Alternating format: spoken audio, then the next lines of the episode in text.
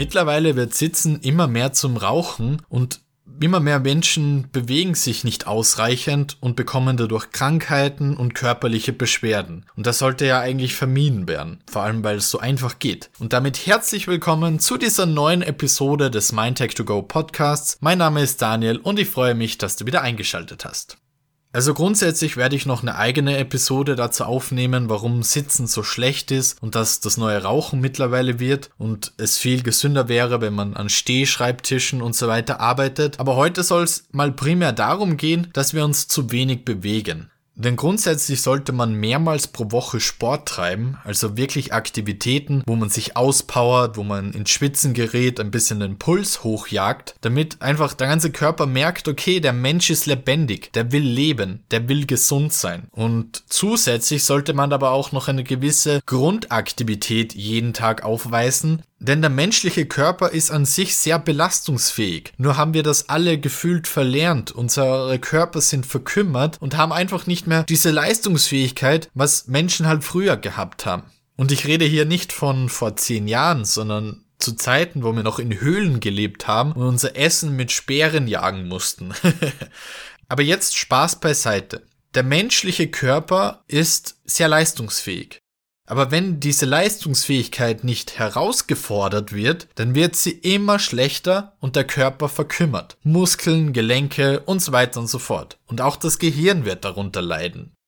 Also ich würde dir auf jeden Fall ans Herz legen, dass du dich mehrmals pro Woche wirklich sportlich betätigst, Ausdauersport und vor allem Krafttraining, aber eben zusätzlich noch darauf achtest, dass du mindestens 7500 Schritte täglich sammelst.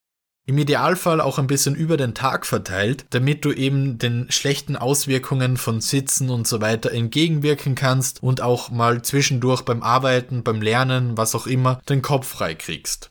Vor ein paar Jahren hätte ich hier noch gesagt 10.000 Schritte, aber es ist mittlerweile nachgewiesen worden, dass bei 7.500 Schritten die Grenze ist, wo man die meisten gesundheitlichen Vorteile daraus zieht und alles darüber ist nice to have, aber nicht zwingend notwendig. Man sollte nur nicht darunter kommen, denn dann hat man schon wieder zu wenig Bewegung. Also schau, dass du 7.500 Schritte schaffst und noch besser wäre, wie gesagt, trotzdem, wenn du 10.000 Schritte schaffst, denn das schadet ja nicht.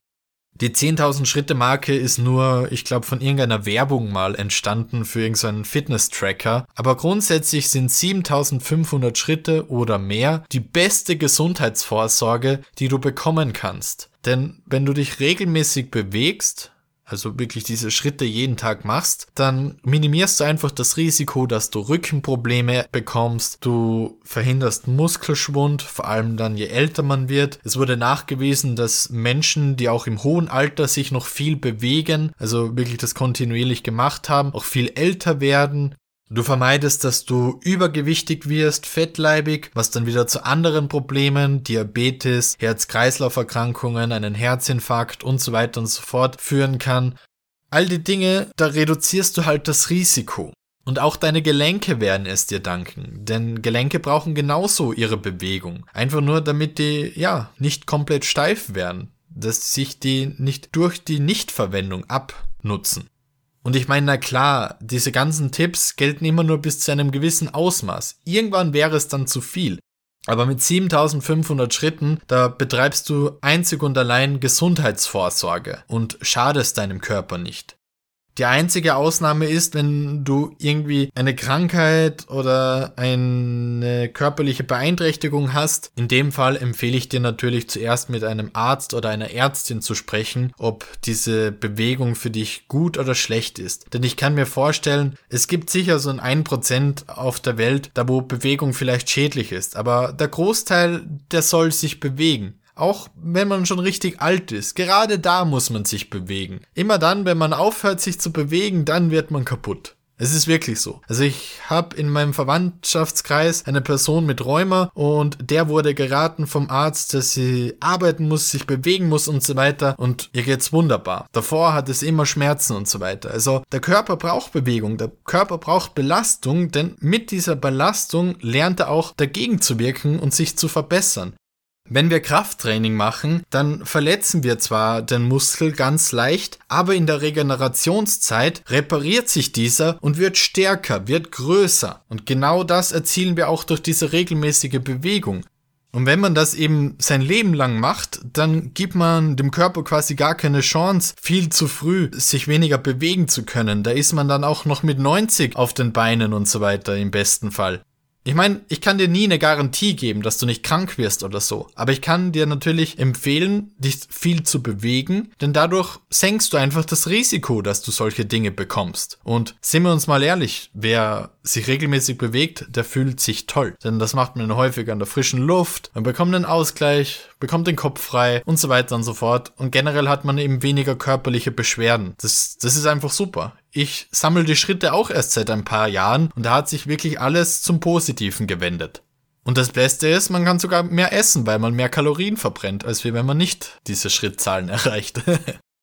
Wenn du dir schwer tust, dein Schrittziel von 7500 oder mehr täglich zu erreichen, dann habe ich hier ein paar Tipps für dich.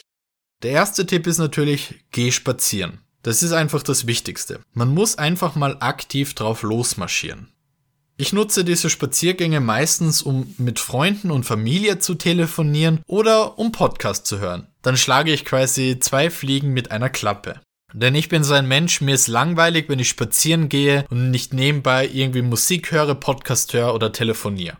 Und das könnte ja vielleicht bei dir auch der Fall sein. Oder man geht mit dem Partner, der Partnerin, mit Freunden, Familie spazieren, dann ist es natürlich auch sehr nett. Oder man geht in den wärmeren Monaten regelmäßig wandern. Ein weiterer Tipp ist, wenn du regelmäßig mit öffentlichen Verkehrsmitteln innerhalb einer Stadt fahren musst und du regelmäßig 10 Minuten an der Bushaltestelle stehst, dann geh einfach schon mal zur nächsten Haltestelle, wenn sich das ausgeht. Warten musst du sowieso, aber so kannst du die Wartezeit mit ein bisschen Bewegung verbringen.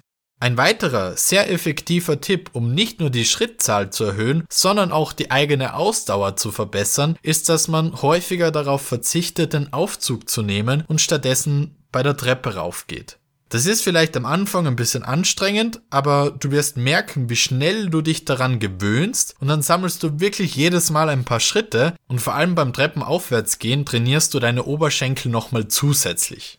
Und der letzte kleine Tipp ist einfach, dass du, wenn du irgendwo Pausen machst und so weiter, dich ein bisschen bewegst. Im Idealfall draußen, zur Not, auf der Arbeit einfach hin und wieder ein bisschen im Büro hin und her gehen. Keine Ahnung wohin, aber schau einfach, dass du immer wieder mal ein paar Schritte reinbekommst. Denn es ist so, so wichtig, dass wir nicht den ganzen Tag in einer Position verharren, sondern dass wir uns regelmäßig bewegen und Schritte sammeln.